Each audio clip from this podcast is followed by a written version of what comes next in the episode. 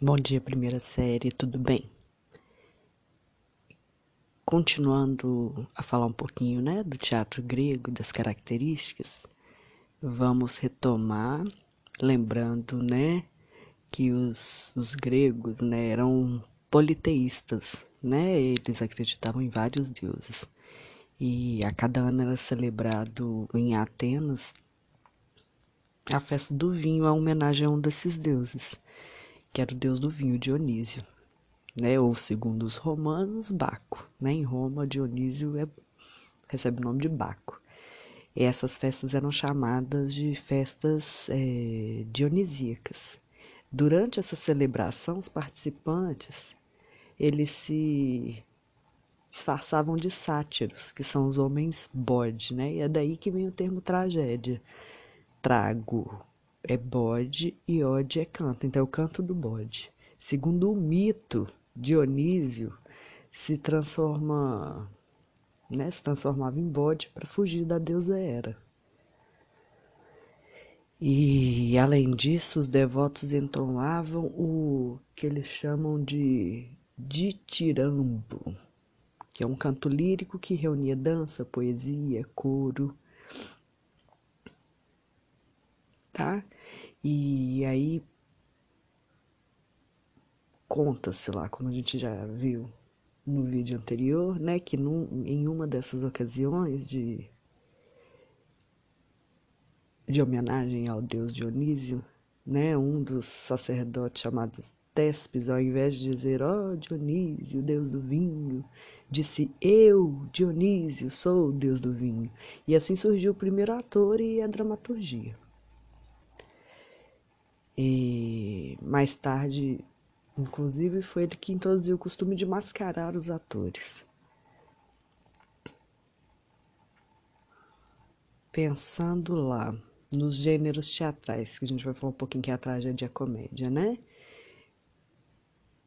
Com a evolução do governo democrático em Atenas, o teatro evolui e todo ano passam a ser realizados três festivais teatrais.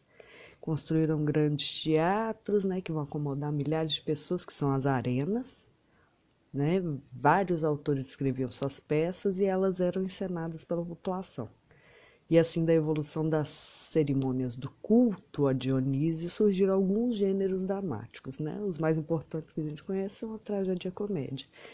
A tragédia é, ela vai se estruturar né, como gênero literário a partir de um erro de julgamento que vai levar o personagem da fortuna ao infortúnio e, embora não haja culpa, há julgamento, né?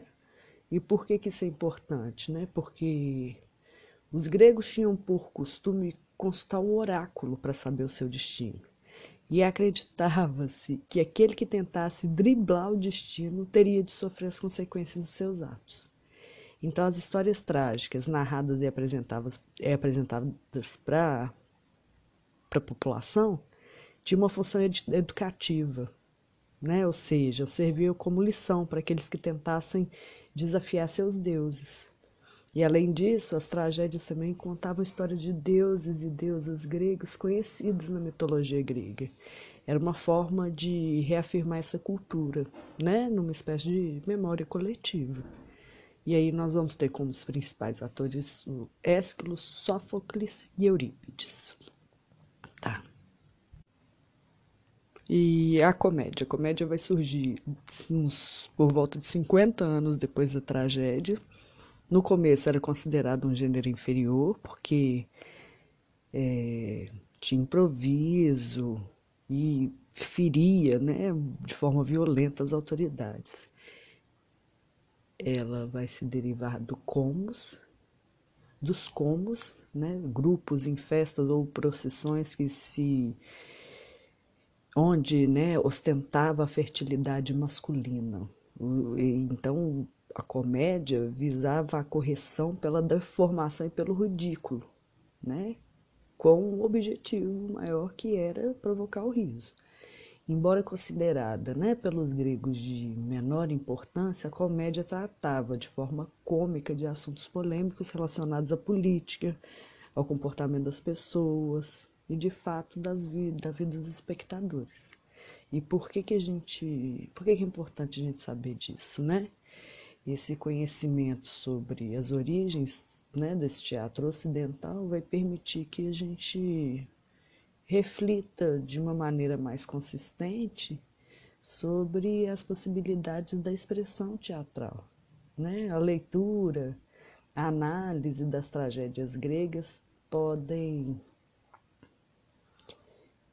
é, estimular uma reflexão não só sobre a arte, mas sobre a filosofia, a história, a sociedade.